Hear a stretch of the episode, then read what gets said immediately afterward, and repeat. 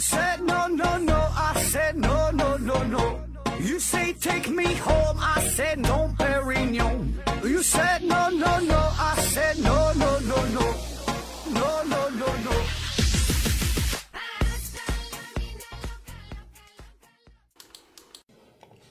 拼命探索，不计后果。欢迎您收听思考盒子。今天呢是世界艾滋病日，所以呢在这里祝大家节日快乐。继续我们的小学生学习系列，今天我们聊一聊小学生学习英语的那些事儿。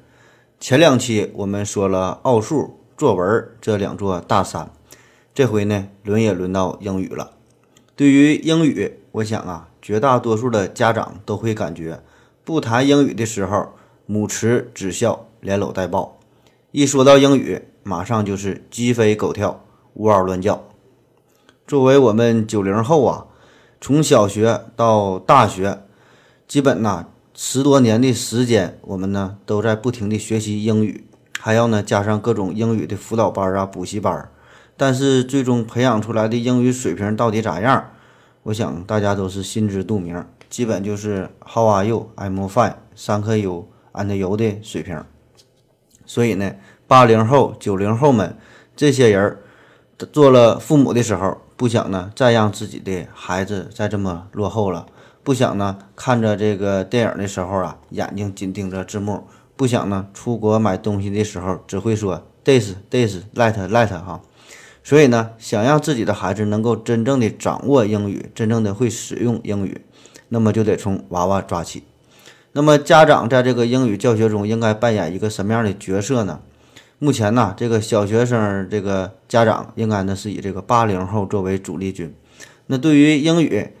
八零后应该并不陌生，简单的都能整几句，这都学过呀。起码对付小学的那些简单的单词，还是能比划比划的。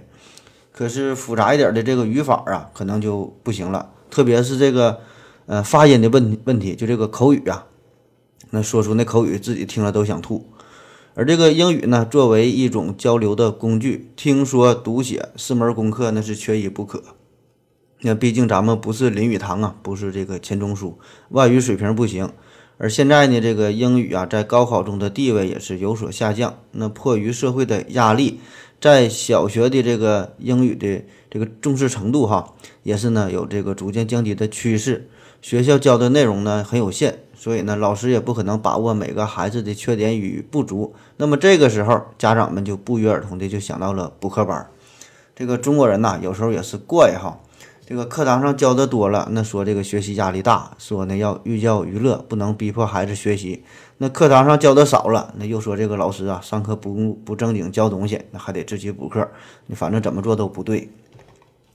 那咱就先说说这个大家最为关切的关于这个学英语哈报补课班的这个事儿。那报补课班到底有没有用？那这个问题当然不是用简单的有用或者是没用对与错来回答了。这个小孩子才分对错嘛，咱们大人只看利弊。那我就帮各位分析分析这个补课班的这些利与弊哈。那至于补不补的事儿，那你自己看着办。首先，这个就是钱的问题啊，因为咱们现在看看这补课班，不管是一线城市、二线城市还是几线城市，这个少儿的英语培训这个费用那都是不便宜。而且呢，市面上的各种培训机构，这个各种课程的设置，那也是花样百出，各种宣传的小噱头，让人看了那是眼花缭乱。便宜点的那收费呢，每小时也得几十块钱吧；那贵的就是每小时几百的，那也很常见。一年花个万八千似的，那也得跟是就跟这个闹着玩似的。这个一对一很贵，外教那就更贵了。那外教一对一，那就更是一个是喷 C 了。你看这一个盆呐，那就得四十五，而且呢，这种补课啊，很多时候都是不定时、不定点的，相当不方便了。大中午的，你得从北二环干到南二环，就是为了四十五分钟上这个外教课。但是我们有这个艰苦朴素这个一劳任怨的精神呐，我们再穷不能穷教育，再苦不能苦孩子，自己吃糠咽菜也得让孩子学到最标准的伦敦音。那只要能让这个孩子受到最良好的教育，那真是汽车压罗锅，死了也值了。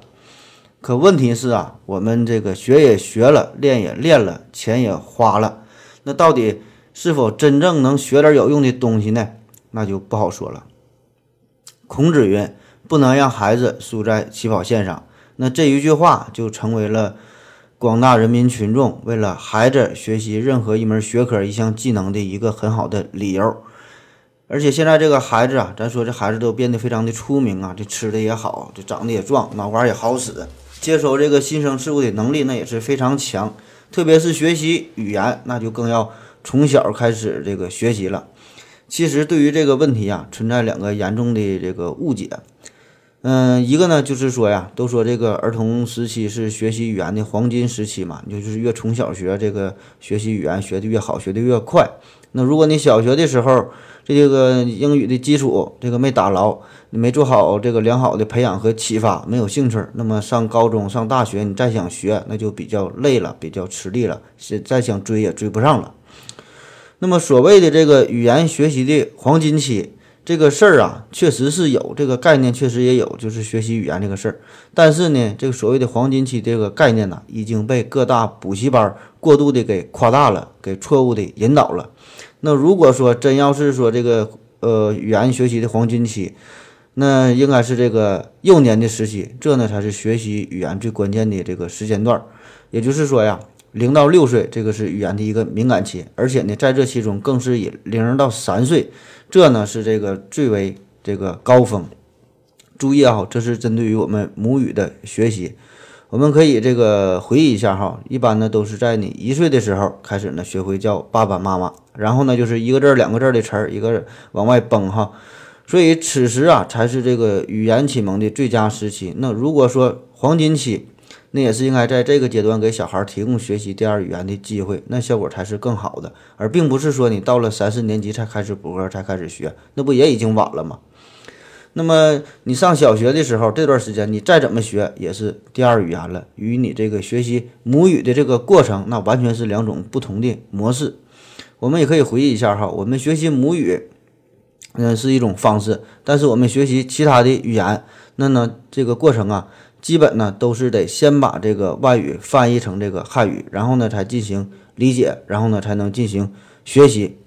所以啊，你这个。呃，第二语言的这个学习必然呢要以这个母语作为桥梁，就把外语这个与世界这个连接起来，是通过我们这个母语做到的。那如果要是有兴趣的朋友啊，可以听听之前的我这有一期节目，专门就讲过，就是我们这个大脑对于不同语言的存储、整合、分析等等各方面的处理，这个模式哈是不一样的，就是母语与其他语言是两种完全呃不同的形式。但具体哪期节目我记不清了哈，你可以挨个听听试一试。所以啊，这个补课班，如果呢他真是凭本事教正经东西，你可以赚钱哈，这事儿呢无可厚非，无可厚非。但是如果你要是刻意的扭曲概念，这个制造噱头哈，夸大其实，兜售这种恐慌感，那就有点这个不要脸了。那再说第二个误解，这呢也是不少家长担心的问题，就是说。在这个小学一二年级的时候，那么这个时候呢，正是这个孩子呃学习汉语的一个重要阶段，一个启蒙期。那么学好汉语这事儿啊，那当然是最重要的了。咱这母语没学明白，你就学汉学外语了哈。那特别是你在这段时期，你这边还得学习汉语拼音，那同时你要是在学习外语、学习英语，还有有这二十六个字母，那么是不是很容易造成混淆呢？到最后一样没整明白哈。那么对于这个问题啊，其实呢，这种担心呢也是没有必要的。如果从这个纯粹的语音学的角度来说，就是你这个呃幼小的这个时候啊，学习外语对这个母语的影响，如果说要真要是有的话，那也是非常小、非常局限，是一种暂时性的影响，不会呢最终在这个语言系统方面啊造成什么这个硬伤。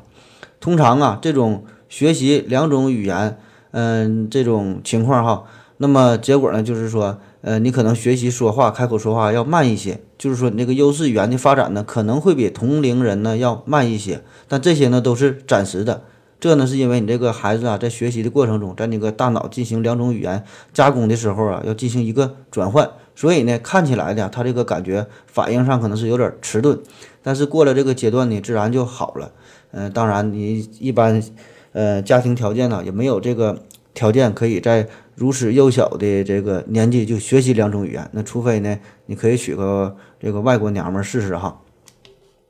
那么，许多采用这个拼音语言的西方国家呢，也存在这个多种官方语言的情况。就比如说这个加拿大的魁北克，那本来呢，这个北美地区应该是说英语为主的，但是这这个魁北克哈，这地方有超过百分之八十的人口是法国后裔，这呢也是北美地区的法国文化中心，所以呢，他们的官方语言呢就是法语。但是并没有看到哈这个地方的孩子把这个英语和这个法语的字母这混淆起来，那他们也有很多相似的地方，但是呢，人家的这个法语和英语说的可能都挺好哈。那在同样在我们东北这边哈，呃，也散在着许多有这个朝鲜族的同胞，那他们呢，人家也是把自己的这个话呀和这个汉语呢学的也都挺好，说的都挺溜的，所以呢，这种担心呢，我们这种担心是没有必要的。嗯，还有一部分家长哈上这个。补习班是出于一种攀比的心理，那么这种攀比呀，既是孩子之间的攀比，也是家长之间的攀比。比如说哈，人家小孩上补课班了，学了这个新的单词，那么呢，在你家的，在你家小孩面前就随便逼逼几逼逼几句哈，那么你家这个孩子很羡慕，那你必然也会跟着着急，无形中呢，就会给你们娘娘俩带来很大的心理上的巨大的不自信。那么你想想，你家小孩这边就还学着 Apple 学习 banana 呢，那人家那小孩呢，连那个火龙果，连那个榴莲都会说了，那你能不着急吗？这点呢，我也是深有感触啊。忘了我是小学几年级的时候了，就是我我小学那阵儿哈，也不流行补课啊，这上课也没都没学明白，很少有这个孩子啊补习英语。嗯，所以呢，咱班有两个小孩就是学英语嘛。那么学会了之后，就经常在我们面前秀一秀。就是我还记着哈，有一回就指着我的脸就说 “big big”，然后指着我的下面说 “small small”，然后呢就哈哈大笑。那当时我也不知道什么意思啊，只能就是默不作声了。后来呢，过了好几个学期啊，可能才学了这个单词哈。那么小孩的这种心理啊，就是很微妙的。有的时候呢，他并不是真正的学到了什么有用的知识，可能呢就是一种这个体验的。过程，那么这个过程可能呢，就会他对他的一生啊造成重大的这个影响。那这呢也是没有办法的事儿。嗯，我们这个多数人哈，我们都是平凡人嘛，我们也就是说说而已。谁又能真正的做到这个一意孤行呢？做到这个固执己见的哈？没有办法的，我们这个心里啊，就是总会被这个他人所左右嘛。你看人家这个学钢琴、学小提琴，那你学口琴，那么这个鄙视链那自然就是一目了然了。那么也不用说的，呃，咱说谁谁谁多么高尚哈，多么牛逼。面对着这个巨大的这个呃经济问题，面对这个现实的时候，我们呢，嗯，都会感觉到不好意思，都会呢抬不起头哈。这呢就是这个社会的现状。还有一个问题哈，可能是很多家长没有想过的，但是确实存在的问题哈，给大伙儿提个醒，就是说呀，当你家的孩子在这个补课班真的学到了一定的知识的时候，就是说你家孩子英语水平可能暂时比别人强的时候，这呢恰恰也是一个很危险的时期，因为呢这个孩子他在这个心理层面上啊，可能存在着一定的优越感，甚至呢会感到感到骄傲自满，以为自己呢比。呃，比别人出名哈，这呢反倒会影响到他后续的学习。所以呢，除了教会孩子这知识本身，还要呢正确的引导他那个如何做人哈，如何呢继续保持这个热爱学习的一个态度。那么参加补课班，这呢必然就意味着要这个承担的承担着更多的学习的负担，这呢也是没有办法的事儿。我们喊了这么多年的口号，天天吵吵着要减负要减负，可是这个结果啊，并不理想。原因呢也很简单，那毕竟我们都要考试嘛。那这也是目前在多种资源不平衡的情况下，我们这个考试啊，高考啊，这也是目前最好的选拔人才的一种方式了。所以对于大多数的中国人来说呀，你没有背景，没有关系，嗯，没有经济实力。那么想打破这种阶级固化，想让你的孩子过上比自己更高一档次的生活，那么家长能够给孩子的唯一的财产，那就是一个良好的教育的环境。希望呢，他能上更好的小学、更好的初中、更好的高中，考上九八五、二幺幺，然后出国深造镀金，然后呢回来找一个好工作，然后呢，呃，心里很满足哈，让这个孩子过得呢比自己更强。那如果你默认了这个逻辑链条的话，那么着实咱们就没有必要减负了。你想当婊子，那你就别想立牌坊。那只要这个高考还有英语这门课存在，那么这个补课班必然呢就会存在。这个补课班本身也没有问题哈，因为它的存在就是有它的道理的，只是为了就是为了这个高考应运而生的。那么更深层次的这个根源，那就是教育资源分配不均哈，艺考定终身，根源呢就是我们就业难呐，我们人多呀，我们的应试教育啊，所以呢，这个补课班啊，只是在以上种种这些土壤之下孕育出来的，这个滋生出来的开出的花朵。你单纯想指望消除这个英语补课班，那是不可能的事儿。那最后再说这个兴趣的事儿哈，这个之前我也反复提到过很多次了。我就觉得哈，在学习面前呢，千万别说兴趣这俩字儿，因为呢，每次要把这个兴趣和学习联系在一起的时候，那么已经呢就使得这个教育啊开始跑偏了。那就算是真正对学习有兴趣的人，那也是凤毛麟角，太少太少了。想培养兴趣也也也培养不出来。你有没有兴趣？你不都得考试，不都得学习吗？那你对王者荣耀感兴趣，你对吃鸡感兴趣，高考他也不考啊。而且你天天那么爱玩，你那么有兴趣。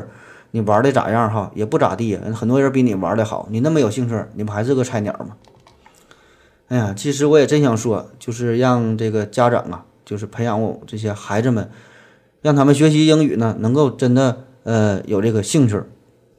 通过这门语言呢，可以开阔自己的视野，可以呢拥有国际化的思维，可以呢培养出这个人文精神之类的哈。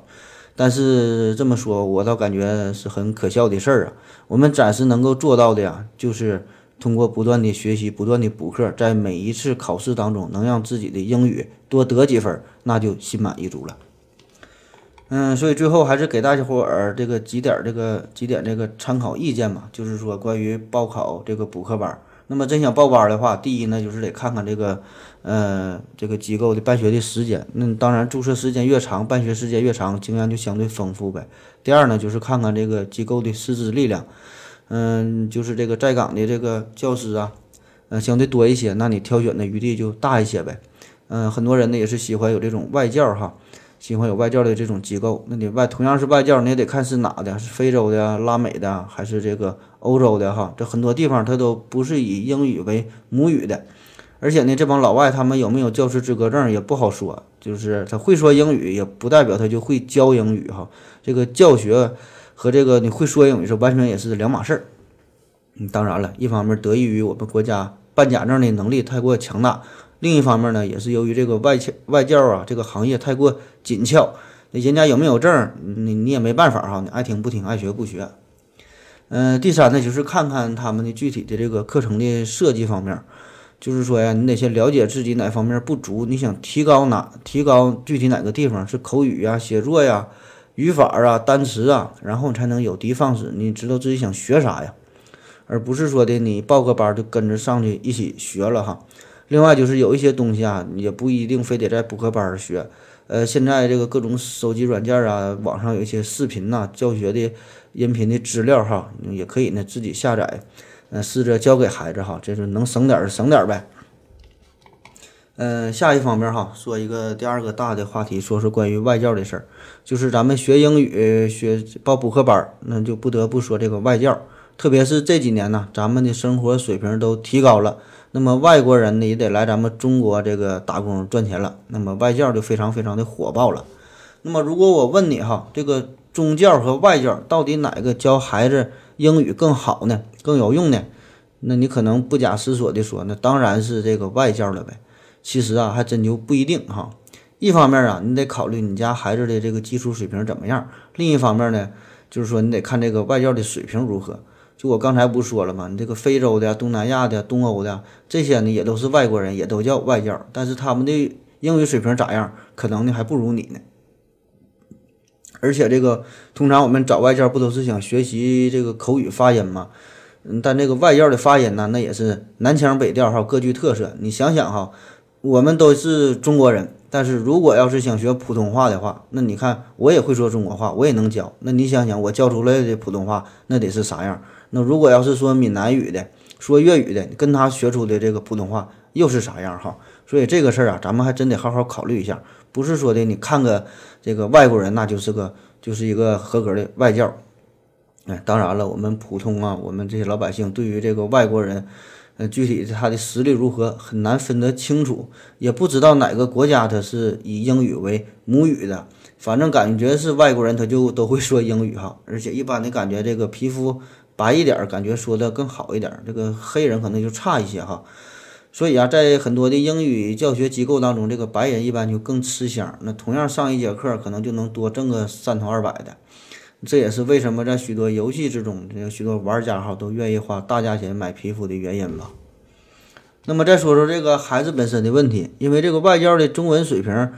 它也就是那么回事儿哈。所以呢，如果你家这个孩子没有一定的英语的基础，那么很难呢与这个外教进行良好的这个交流。那么这个时候，你让他这个跟外教学习，可能就没有太大的用处了。那么在教大家开口学习英语。还有做一些简单的练习对话方面，这个外教呢确实是有优势哈，但是在这个教这个单词啊、语法等方面，这个外教可能就不如咱们中国人厉害了。那么让这个外教教我们英语语法，那就像是让我们教老外这个中文的语法一样。我们大多数人我们说的都挺溜，但是让你说这个中文的语法，你可能呢反倒不知道怎么怎么讲了哈。我们都是视而不见，习以为常了。想一想，咱平时谁说话？这个开口之前还得考虑一下什么这个主谓宾呐、定状补啊、主干直音分清楚啊，没人在意这些事儿。那么大多数的外教对于英语的语法呢也是如此，就是因为对于自己这个熟悉的母语的语法啊，反倒是有点这个稀里糊涂了。所以呢，我们也不必这个过于盲目的迷信外教哈。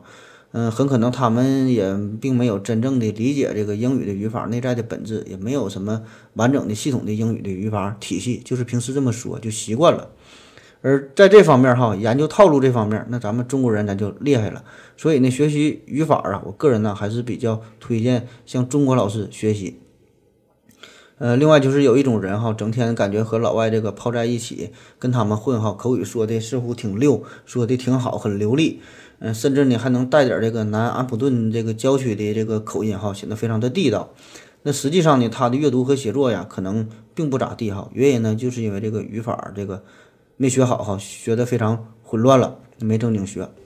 那很可能，嗯，很多人会有疑问了哈。那我们学习汉语的时候，似乎也没刻意学过语法啊，甚至有一些文盲，他不会写字儿，他不认识字儿，但是听和说也不成问题呀。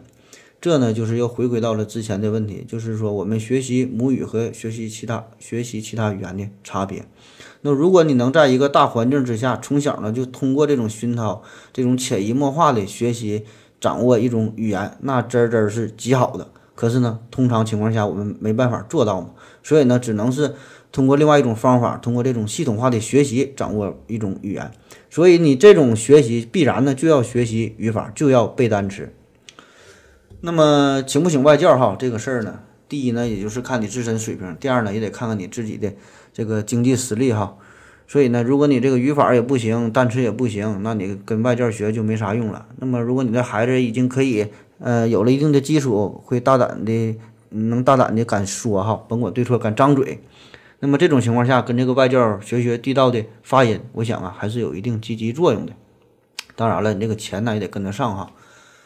嗯，这里边还得强调一下哈，就是这种口语的学习哈，你跟外教学口语这事儿，对于你这个提高考试的分数这个效果，并没有什么太大的用处。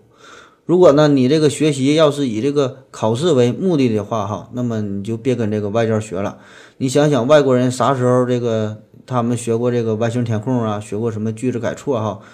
嗯，所以你要想纯正纯纯就想这个考试提分，那你就找中国人。就是咱们中国老师总结出来的英语学习的方案和做题技巧，那确实那是应试，那是数第一哈。毕竟大家都是过来人，我们那些这个考试的研究的团队啊，总结出来的各种语法、各种规律，那老外看了都得说是峨眉精啊。嗯，感叹哈，这老外这么多年自己都说我这个英语啊，算是他妈白学了。其实啊，想想咱们中国的这些娃也真是不容易。一方面呢，你得这个应付考试。另一方面呢，你还得学习真知识。那除了一些超级的学霸，大部分的学生家长呢，很难把这二者有机的结合起来。就是说，你考试是考试，这个平时学习口语啊，掌握知识啊，是是另另一回事了。那么，特别是这个英语的学习，你呢，既得呀能做到这个会考试哈，会套路，拿高分呢，过托福。同时呢，你还得能闲聊，会口语，这个会翻译看美剧。所以，当你这个刚考试好啊，这一样做到还不行，因为你考试那只是你学习学生时代的事儿。等你真正参加工作了，用英语的地方可能呢还不少。那么这个时候，你总不能给给你的这个老板做一套英语试卷，说你自己英语厉害吧？所以啊，最后对于这个补课这个事儿吧，嗯，参加补课班之前。各位家长一定要想明白了，你到底呢想干啥哈？是想这个为了考试想提高点分数，还是想给你家这娃是锻炼锻炼口语啊？还是学学语法啊、背背单词啊？还是就是出于攀比心理啊、随大溜的心理啊？那么这些事儿，如果你要是没想明白，那么呢不学也罢。好了，休息一会儿。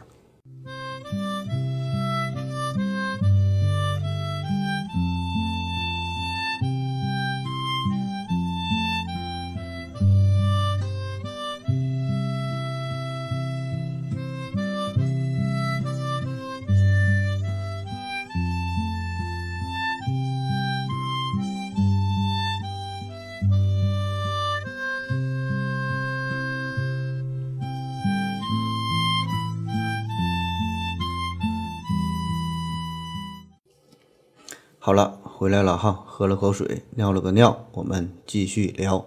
呃，对了，先插播个广告，就是我的微信群已经有四百多个小伙伴了，然后有兴有兴趣的朋友可以继续加入我们。呃，联系我的方式是加我的私人微信，我的微信号是思考盒子的全拼思思考考和和子子，然后加我，然后我给你拉入群哈，和这些小伙伴们和我一起互动。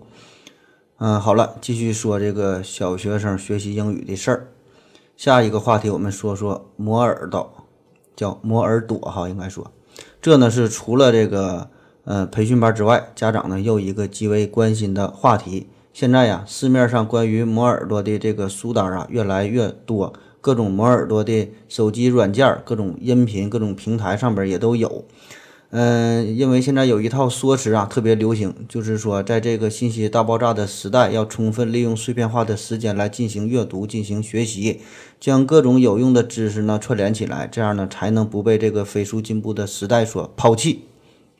而这个英语，这个需要大量使用、这个反复练习的这个学科，自然呢不会被大伙儿放过了。那么所谓的磨耳朵，这啥意思哈？就是呢，搜罗各种各样的音频、视频，各种资源，试图呢让这个孩子啊，在自己家里边这就能体验到一种纯纯的英语的这种环境。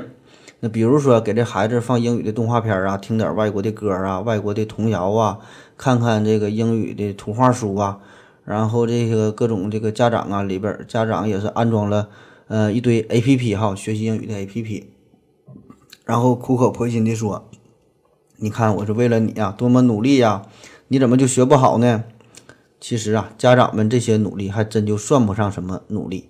你给他放动画片，这孩子呢，可能只是看看这个画面，注意的呢是这个动画的情节。你给他放歌，他听的呢只是这个旋律。那你装的那些 APP，你又真正的打开过几回呢？你所有营造出的这种看似被英语环绕的氛围，其实呢，只是……”一场这个美好的幻象，这个小孩啊，在这些所谓的看似这个磨耳朵的这个过程中，一直呢都在处于一种攻击反弹的状态，根本呢就没往心里边去。这呢，这个这个事儿哈，让我就想起了，嗯，我经历过的这么一个事儿，就是说呀，有一个科普主播哈，东北的这小子，然后呢天儿挺冷，有一天呢他就陪他女朋友逛街。路过了一家卖钻戒的商店，然后呢，他的女朋友啊就停了下来，目不目不转睛地看着这个钻戒，哈，大钻戒好几克拉，挺漂亮。然后这主播就问他，呃，你喜欢吗？那女的非常羞涩地说，嗯，挺喜欢的。然后主播就说，那喜欢你就多看一会儿吧。能给你买钻戒的人很多，但是能舍得花时间陪你看钻戒的人却只有我一个。这个女的呀，感动的都要哭了。就喜欢你们这帮科普主主播哈，这样没有钱还能瞎逼逼的劲儿。这个磨耳朵不是说呀，你把孩子扔在一个充斥着英语氛围的这个地方就完事儿了，就不用管了。你得陪着呀，你得用心的去辅导啊。那如果把这个磨耳朵简单的等同于每天给孩子放放英语的动画片，听听音音频，甚至是他玩游玩游戏的时候放点什么英文的背景音乐的话，那么这呢只能是一种自我安慰，一点鸟用也没有。对于这个磨耳朵，我们有很多的误区哈。这个磨耳朵呀，既包括泛听，也包括精听。那么泛听哈，就是广泛的听呗。这个目的呢，就是培养英语的语感。嗯，要在这个听力的这个过程中啊，以掌握文章的整体大意为主。而这个精听，那就是精细的听呗，就是听一些很典型的，呃，英文的这个日常对话哈，学这些内容。所以呢，并非像我们通常所理解的这个磨耳朵呀，就是随便找个音频、视频的资源，就是漫不经心的，嗯，就放在那儿就行了。这个孩子呢，也不用说的这特意的去学哈，就在耳边耳边上应应着就行。这个磨耳朵是一个很系统的事儿，而且呢，在不同阶段也有不同的做法，放的内容呢也不一样。第二个就是关于这个输入的问题，就是说呀，你听东西，这不就是一个输入吗？那么你可能花了一个小时、两个小时的时间来所谓的磨耳朵，那么听的那些东西根本呢就是你听不懂的这个呃外语的音频，就是你这个自己的档次啊和这个听力的这个水平中间呢差的太多了。那么这呢就是对孩子脑力资源的一种巨大浪费，就是你大量的输入却你根本看不到效果。这时候家长啊可能还自欺欺人的说呀，我们这个学习那就是拼命探索，不计后果，那只要要听了就行了。可能慢慢就会了。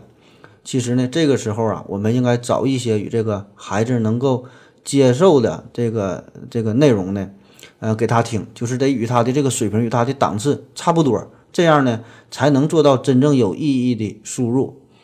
嗯，一般来说呀，这个小孩呢是在一岁以后，对于声音的辨别能力呢就已经开始大幅度的衰减了。而这个两岁以上的孩子，你这个这个磨耳朵的过程就不光光是这个泛听了。嗯，必须呢要建立一种在可理解的输入、这种精听的模仿的基础上，就是说你放的东西他得能听得到，他呢也得能够听得懂，这样才行。同时，这个外语学习啊，这个过程呢要需要你大量情感的投入，要与他呢，呃，产生互动。只有这样啊，在爸爸妈妈帮忙的这种呃基础之上，才能做到有机的结合，才能呢有这个学习的作用。嗯，第三方面呢，就是关于这个输出效果的监测，就是说呀，你磨耳朵之后，你这么学了之后，是否真的有用？对于这个学龄前的孩子，我们不太可能通过考试去硬性的检测他的这个学习效果。那么磨了半天，到底有没有用？我们怎么评估呢？这个呢，我们可以嗯，逐渐的观察这个孩子对于这个英语的这个敏感度的变化呢，呃，来判断。那比如说这个小孩听到这个英语，可能两眼放光哈。嗯，手舞足蹈，挺高兴，那就愿意与你互动，那可能那就是这个见效果了呗。而大一点的孩子，那就要及时的与他交流，与他沟通，看看他哪地方愿意学，哪地方不愿意不愿意学哈，看看自己这个弱点在什么地方。所以呢，这个磨耳朵哈，不像你想的那么简单，这呢需要这个家长长时间的深情的陪伴，嗯，互动，一起学习，这呢才行。呃，下一个话题哈，嗯，有点颠覆了。就说呀，这个英语非得从小学，非得从很小的时候就开始学吗？注意哈，这个问题不是说的非得学英语嘛，而是说咱非得从小开始学嘛。因为这个学英语有必要，这个事儿这是没有问题的，这大伙儿有目共睹的。因为这个英语呢，这是我们走向世界、打开世界大门的一把最有力的钥匙。通过英语呢，我们可以更好的认识世界，也可以呢更好的认识我们自己。但是我们为什么不能在高中或者是大学或者是毕业之后再集中精力去学习去掌握这门语言呢？因为有很多人哈是在这个大学期间通过自学掌握了一一门这个语言，也有人呢是在工作之后哈花一两年的一两年的时间掌握了一门外语。那么既然如此，我们为啥非得从小学就开始学呢？那最先想到的就是，呃，这个语言学习的关键期哈，就认为小学时候学东西快嘛，记得牢。那么这个我们在之前已经解释过了，并不是说只要你小学时候学的东西都是关键期。其实呢，呃，这个更准确的说法呢，这个对应的一个是叫显性学习，一个呢叫做隐性学习，这是两种不同的学习机制。我们这个母语母语的学习啊，这呢就是在这个关键期进行的这个隐性学习。但是哈。即使呢，在这个相对比较小的年龄阶段，比如说小学三四年级了，那么这个时候你学习英语、学习这个外语，如果主要呢还是通过这种理解、记忆这个呃语法，学习这些词汇，通过这种方式来学习的话，那么你小的时候开始学习和你长大以后开始学习，在这个时间投入上、学习动机、态度相同的这个情况之下，那么这个结果还真就是没有啥区别。也就是说，你小学三年级和你大三从头开始学习一门语言，实际上呢是一样的。而且呢，往往呢还会因为我们成年之后，随着理解能能力、记忆能力的增强，可能呢还会更加容易、更加呃容易更好学习。比如说什么情态动词的变化呀，什么虚拟语气哈，这样非常烧脑的结构。所以，根据我国这种现实的国情吧，真正的从小学习英语的好处，我想啊，可能就是因为在上学的时候，我们有着更加充裕的时间，更加大块的时间，可以呢更系统化的进行。学习一门语言，同时你还得参加考试嘛？那么这种考试，这种压力就会呢转化成为这个学习的动力哈。再有可能就是这个小孩嘛，小孩可能呃脸皮厚一些，就是敢瞎说，敢说错。长大后就不敢张嘴了，不敢说了。而且我们长大之后呢，还会被各种各样乱七八糟的琐事所困扰嘛。那么想学习，往往也只是三分钟的热血而已。你别说是自学了，报个班都不一定去哈。想一想，也就是这么回事儿吧。那么回头看，我们一直在诟病的这个应试教育，那么很多人也都批评哈，还有人说要把这个英语考试给彻底取消了。我感觉吧，对于英语也不至于这么恨之恨之入骨啊。毕竟这个十多年的学习啊，也算是对英语嗯有了一个这个基础的认知吧。那如果我们小学时候不学习英语，那你说到底应该啥时候学呢？这个毕竟成年之后再学习时间上不充裕，而且我们说说谁掌掌握了一门语言哈，这长大后学习的这种人啊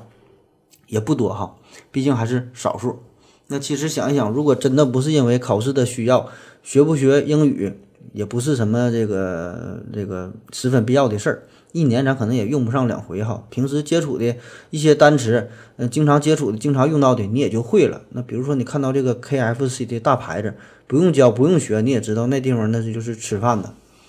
所以对于英语学习这事儿哈，我们应该站在一个更高的这个视角来看待。嗯，注意哈，是我们站在更高的视角，不是说要把这个英语看待的更高，我们应该就是更嗯公正、客观的来。看待它，那么在全球化、信息化的今天，如果我们还是把眼光局限在小学、初中这种英语的教学、这个背单词、学语法上，那么显然呢，这呢就是有点落后了哈。无论是你小学、初中、高中，你学习好坏，这英语得了多少分，其实呢也证明不了什么，没有什么实际的用途。那么英语到底是啥？哈，归根到底，它就是一种语言呗，就是一个工具呗，就是一个你实用的，你呢会你会用到的东西哈。那么英语很重要，确实，无论呢你是考试、升学、就职、就业哈，呃，还是你出国留学呀，这些呢都会用到英语。越是广泛使用它的人，也越会越会觉得这个英语的这个重要性，也会呢更加公正的看待它。而那些嗯。不学习英语的、不会英语的人，他们也会觉得英语不重要哈。老子不会说英语，照样过得也挺好，照样每年去欧洲旅游，照样呢去这个西餐厅吃饭哈，过得也挺好的，无所谓啊。当然，这些都是我们从自己的立场出发，从自己的认知出发。那么重不重要这事儿呢？咱也不用争论。而且现在各种这个翻译软件儿哈，甚至是同声传译的软件儿也都有了。这个这个想与外国人交流也不是什么难事儿，这个一部手机就可以让你做到这个无障碍的外语交流了。嗯，但毕竟哈，这个也不是你自己的真本事哈。那么。这个为什么教育还有这个医疗这俩事儿总是让我们如此的关注呢？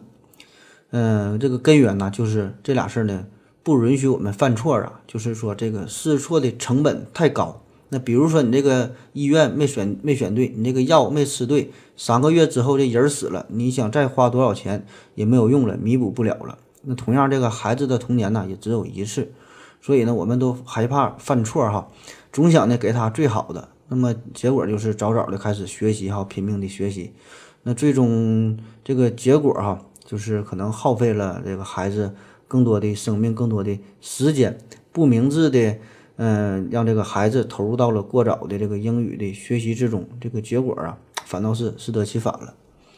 中国有句老话叫“技不压身”，那么许多父母呢，都是本着这个原则，把这个孩子推进了各种各样的早教班，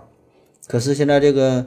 呃这个时代哈，咱们这个节奏变化太快了，我们想学习任何一种技能啊，都需要大量的精力、物力、财力，而且呢，这个技能越来越多，你也不可能完全都学会。那么所谓的这个技多不压身，指的呢是你在掌握了多种技能之后，就这个你已经会了这些事儿，那确实叫技多不压身。但是你在你这个学习种种的、